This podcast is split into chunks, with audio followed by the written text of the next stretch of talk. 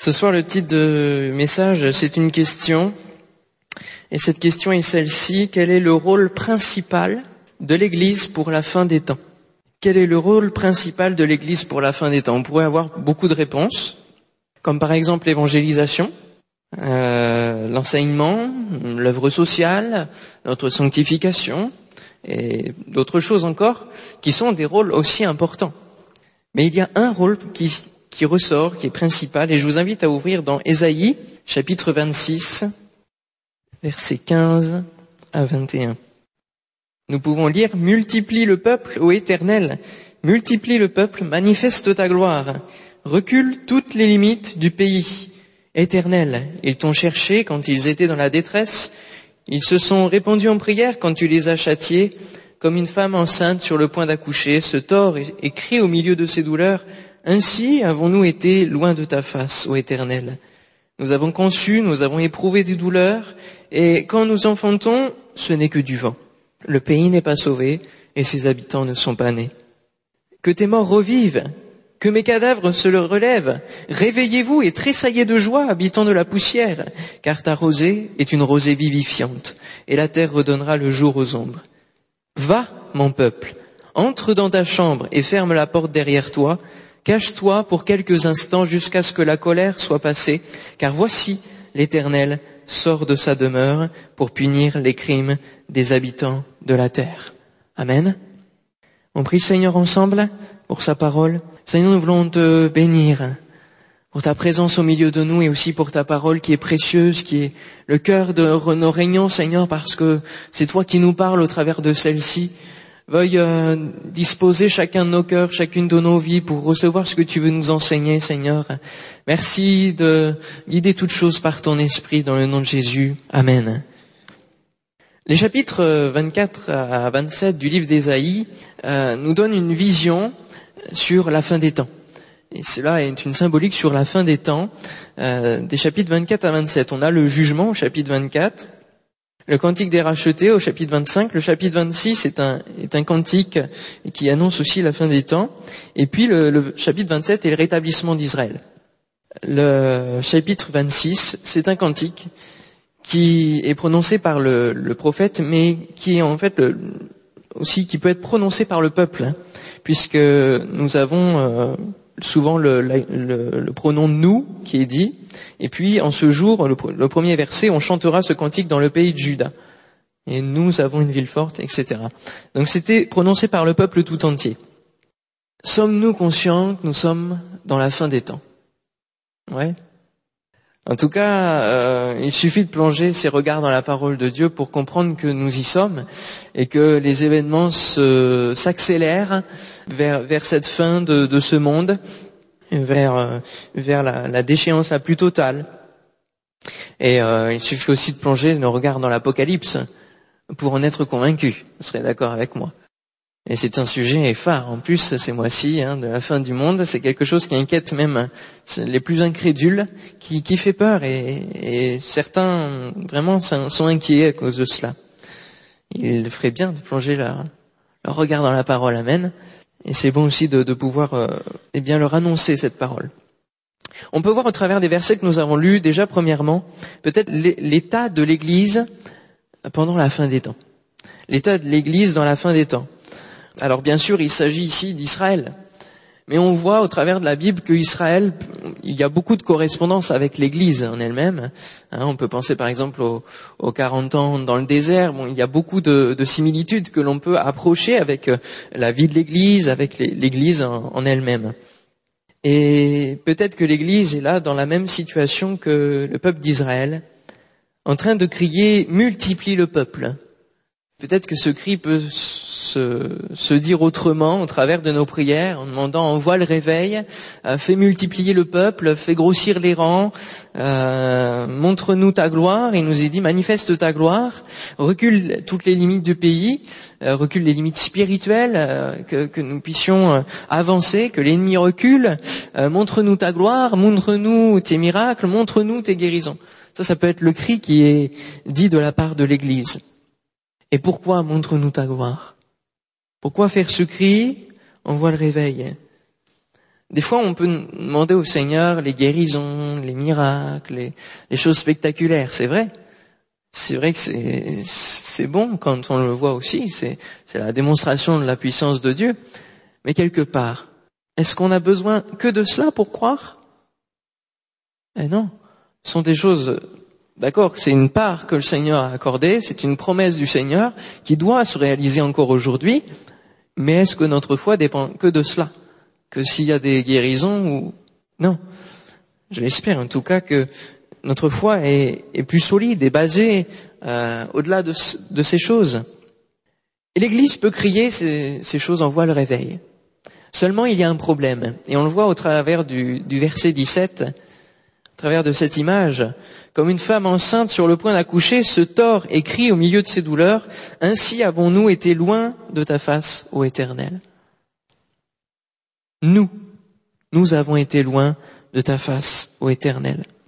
Qu'est-ce qui nous éloigne de, la face de l'Éternel? Qu'est-ce qui nous éloigne de sa face? Plus grande des choses, hein, c'est le péché. On est d'accord. Et chacun le sait. Seulement, qu'est-ce qui nous emmène au péché?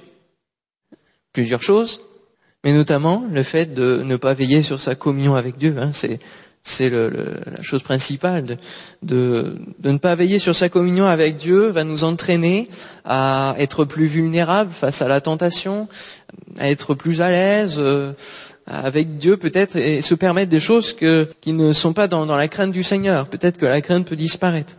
Et cela nous emmène loin de la face du Seigneur.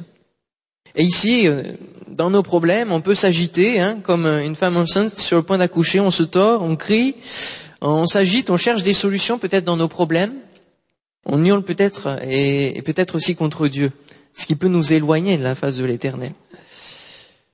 On peut s'agiter, euh, on peut traverser des situations, et on en traverse tous, des épreuves, on en traverse tous. Mais Dieu regarde de quelle manière on réagit face à ces épreuves, de quelle manière euh, on essaye de, de s'en sortir. Est-ce qu'on essaye de s'en sortir par nous-mêmes? Est-ce qu'on s'agite? Est-ce qu'on crie? Mais peut-être inutilement, de manière inconsidérée, ou est-ce qu'on se confie en l'éternel? Le verset 18 qui suit continue avec ce problème. Le peuple dit, nous avons conçu, nous avons éprouvé des douleurs, et quand nous enfantons, ce n'est que du vent, que du vent. Et, la conséquence, le pays n'est pas sauvé, ses habitants ne sont pas nés. Euh, ce verset peut nous parler de, projets ambitieux que nous pouvons avoir dans nos propres vies et aussi peut-être dans, dans, dans l'Église en général. Des projets ambitieux, des projets très grands, des, des choses que l'on veut faire pour Dieu. Quand des fois on a des élans de cœur comme ça, on se dit ah oui moi je vais faire ça pour Dieu et puis on fait beaucoup d'efforts, on y met beaucoup d'une autre. Euh, il y a beaucoup de douleurs, des fois on se prend des, des, retours de manivelle, mais pour quel résultat? Pour quel résultat faisons-nous les choses? Pour quel euh, résultat nous mettons-nous en œuvre? Il est bon de regarder le résultat d'une œuvre. Et le Seigneur dira c'est au fruit qu'on peut juger si l'arbre est bon ou pas. Et c'est important de, de considérer la volonté de Dieu dans tout ce que nous faisons. Parce que là, on voit bien qu'ils ont conçu, ils ont éprouvé du douleur, ils ont enfanté, et puis le résultat, ce n'est que du vent. Ce n'est que du vent. Et puis la parole est claire, elle est nette, et, je trouve qu'elle elle peut toucher vraiment le cœur. Le pays n'est pas sauvé. Voilà le résultat. Voilà la conséquence de nos efforts, de nos propres efforts. Le pays n'est pas sauvé. Et ses habitants ne sont pas nés. N'est-ce pas le cas du pays de la France aujourd'hui? Le pays n'est pas sauvé. Le pays, il y a combien de millions encore ont une destinée vers l'enfer? Et ses habitants ne sont pas nés, ne sont pas nés de nouveau, ne sont pas nés vraiment. Il peut y avoir peut-être des sympathisants, il peut peut-être y avoir des, gens qui, adhèrent de cœur, mais sont-ils nés? Voilà peut-être l'état de, l'Église en général qui peut arriver dans la fin des temps, et on le voit au travers des lettres de, de l'Apocalypse, où euh, Jésus fait un constat sur chaque Église, ces sept Églises, où il a à chaque fois des choses à reprocher, puis des choses aussi qui sont, qui sont bonnes. Alors voyons aussi ce que le Seigneur peut, peut nous reprocher. Mais ne restons pas sur cet état peut-être triste, cet état un petit peu euh, désarmant, euh, catastrophique. Non, il y a un appel de Dieu sur l'Église. Il y a un appel de Dieu sur euh, le peuple. Amen. Et ce, cet appel, on a besoin de réagir face à cet état peut-être. On a besoin de réagir, euh, non pas seulement d'agir, mais de réagir. Et on le voit au travers d'un réveil. Un réveil. C'est le verset 19. Que tes morts revivent, que mes cadavres se relèvent. Réveillez-vous et tressaillez de joie. Habitants de la poussière, car ta rosée est une rosée vivifiante et la terre redonnera le jour aux ombres. Que tes morts revivent, que mes cadavres se relèvent. Alors, je me suis beaucoup interrogé sur ces, petits pronoms qu'on a, que tes morts revivent, que mes cadavres se relèvent. Alors j'ai pensé euh, aux morts qui se trouvent dans le monde, et puis aux morts qui peuvent se trouver au milieu du peuple, hein, que mes cadavres, puisque c'est le peuple qui parle, se relèvent. Et il y a une pensée forte qui s'impose sur, mon cœur depuis quelques semaines déjà, euh, même avant de découvrir ce texte qui m'a beaucoup interpellé c'est que nous avons à annoncer le, jugement qui vient sur le monde dans la fin des temps. Nous avons à annoncer ce jugement. Non pas seulement annoncer la grâce de Dieu, non pas seulement annoncer l'amour de Dieu, mais annoncer que s'ils ne se repentent pas, le jugement, ils sont condamnés et le jugement est sur eux. Comme au de Noé, comme au temps de Jonas. Cette manière d'annoncer le jugement. Ne pas, des fois, des fois on veut caresser, amadouer, euh, ne pas forcer, mais, mais des fois il faut dire la vérité tout simplement et dire eh la condamnation est sur toi et moi j'ai pas envie que tu, tu restes dans ta condamnation. J'ai envie que tu revives, j'ai envie que tu vives, que tu puisses euh, hériter de la vie éternelle, tout comme moi j'hérite aussi. Et donc cette pensée aussi de, prendre conscience de nos responsabilités dans, la perte des âmes. Je dis pas que j'ai un, ministère d'évangéliste, je suis appelé forcément à ça, mais c'est quelque chose qui me, tient à cœur. Je pense qu'il devrait tenir à cœur de tous les chrétiens, avoir ce fardeau des âmes perdues. Et puis on a eu l'appel du Seigneur dans notre propre Église hein, à aller et à semer, à aller encore et à sortir de plus en plus. Et c'est important. Et de toute façon, on peut le dire à Timothée, fais l'œuvre d'un évangéliste, même si t'es pas, pas un ministère de cela, fais, l'œuvre d'un évangéliste. Chaque cœur de croyant est une part pour l'évangélisation, amen, est une part pour gagner les âmes d'une manière ou d'une autre. Et si nous n'y allons pas, si nous, si nous ne prenons pas notre part dans l'évangélisation, alors nous avons une responsabilité. Oui, leur sang te sera redemandé. Eh oui, nous avons une responsabilité dans la perte des âmes. Et nous avons besoin peut-être de, de demander, comme Jésus a pu le dire sur la croix, Pardonne-leur parce qu'ils ne savent ce qu'ils font. Et en tant qu'Église, nous, nous sommes éclairés par le Seigneur et nous sommes conscients de la, situation du monde, conscients de la situation de ce pays. Nous voyons les choses qui s'y passent, les drames qui s'y passent, mais aussi les choses volontaires que l'homme peut mettre en place et qu'ils conduisent vers, la condamnation, qu'ils conduisent vers la fin, vers la fin des temps. N'aurions pas nous besoin aussi dans nos prières de demander pardon pour le pays de France, pour les péchés qu'il commet parce qu'il ne sait pas ce qu'il fait, et d'implorer la grâce de Dieu sur ce pays, afin qu'il puisse écouter nos prières et répondre à nos prières. Amen. Qu'il y ait un réveil qui se produise. Réveillez-vous, nous dit cette parole. Cela demande une action de notre part. On peut prier le Seigneur disant, envoie le réveil, envoie le réveil, mais on a aussi à se réveiller. Et ça, c'est important de le comprendre dans, dans la part du, du réveil, on prêche beaucoup sur le réveil parce qu'on l'attend, amen. Et c'est vrai qu'on est impatient de le recevoir, mais on a aussi notre part à faire. Et on a à se réveiller aussi. Et il nous est dit dans Isaïe 61, lève-toi, sois éclairé. C'est l'heure de vous réveiller enfin du sommeil. Romains 13, 11. Et encore, réveille-toi, toi qui dors. Relève-toi d'entre les morts. Et Christ? Et Christ? Ah, vous êtes avec moi. Vous êtes réveillés. Amen. Éphésiens 5, 14. C'est une action, c'est une volonté de notre part de nous réveiller. Amen. Alors dans nos prières, demandons aussi que, que nous puissions voir le, réveil de ces morts, qu'ils puissent revivre, que ceux qui sont peut-être dans l'assemblée accablés par les épreuves et qui ressemblent peut-être plus à des cadavres puissent revivre aussi, qu'on puisse leur apporter des messages de vie, des messages d'espoir. Amen. Alors quand on est réveillé, on peut veiller, veiller et prier. Et le rôle principal de l'Église, euh, c'est le troisième point, c'est le verset 20. Qu'est-ce qui nous est dit au verset 20 C'est très clair. Et je crois que c'est la parole qui, qui, doit vous poursuivre dès maintenant et jusqu'à ce que le Seigneur le voudra. Va, mon peuple, entre dans ta chambre. Entre dans ta chambre. Cela ne vous rappelle-t-il rien? Entre dans ta chambre. Dans quelle occasion? Matthieu 6, 6. Mais quand tu pries, entre dans ta chambre, ferme ta porte et prie ton Père qui est là dans le lieu secret, et ton Père qui voit dans le secret te le rendra. Et Genèse 7, 1, l'Éternel dit à Noé, entre dans l'arche, toi et toute ta maison, car je t'ai vu juste devant moi parmi cette génération.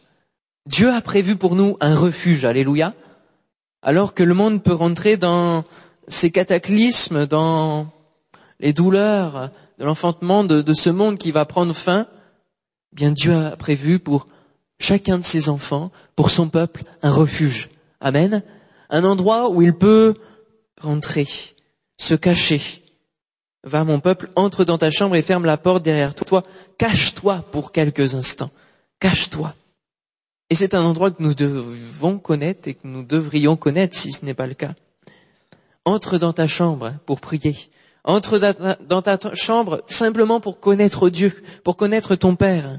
Entre dans ta chambre pour parler avec lui, non pas seulement pour le prier, le prier, le prier, le prier, comme hein, les, les, tours peut-être du, bouddhisme avec leur moulin à prière tout le temps, non, mais pour parler, pour dialoguer. La prière est un dialogue avec ton Dieu. Entre dans ta chambre pour euh, le supplier, parce que la prière est un combat, et un combat, ça, souvent il y a des larmes, souvent il y a des douleurs, pour supplier avec larmes les âmes à Dieu. Vous savez, le, réveil, si, on le veut, désire vraiment, euh, il, y a, il y a un prix, il y a une persévérance, il y a, il y a un combat. Et ceux qui connaissent le réveil, au début, c'est bien parce qu'ils ont prié, ils se sont agenouillés, hein, comme on l'a chanté, hein, mets-toi à genoux, invoque le Seigneur de tout ton cœur, entre dans ta chambre. Amen. Et, et, ferme la porte derrière toi. Certains oublient de fermer leur porte et ou leur leur ordi, leur portable. Euh, ça m'est arrivé cet après-midi. J'étais en train de préparer, puis coup de fil, je fais ah, j'ai pas pensé à l'éteindre. Et oui, et, puis les, les, pensées affluent, etc. Et, et, on a oublié de, de, fermer la porte. Tout cela arrive. Les bonnes pensées, les mauvaises, les inutiles, les utiles, les paroles de doute, les paroles de découragement. Hein. Il en met du temps, ton Dieu, pour euh, te délivrer, pour t'exaucer, pour t'aider au cœur même de la prière, on peut être assailli. ferme la porte, ferme la porte, isole-toi, amen. Et si tu es prêt de partir parce que tu n'y arrives pas, ne pars pas. Pourquoi? Cache-toi pour quelques instants, jusqu'à ce que la colère soit passée. Parce que si tu sors, la, la colère est là dans le monde. Reste là, ne t'agite pas. Crois en Dieu, crois en moi.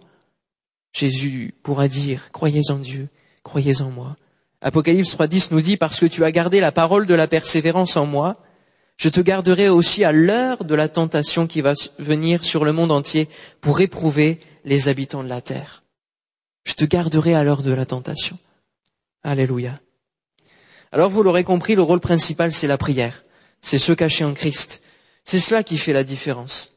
Qu'est-ce qui fait la différence entre, entre nous et, et le monde? Alors, la nouvelle naissance, c'est vrai, mais aussi la prière.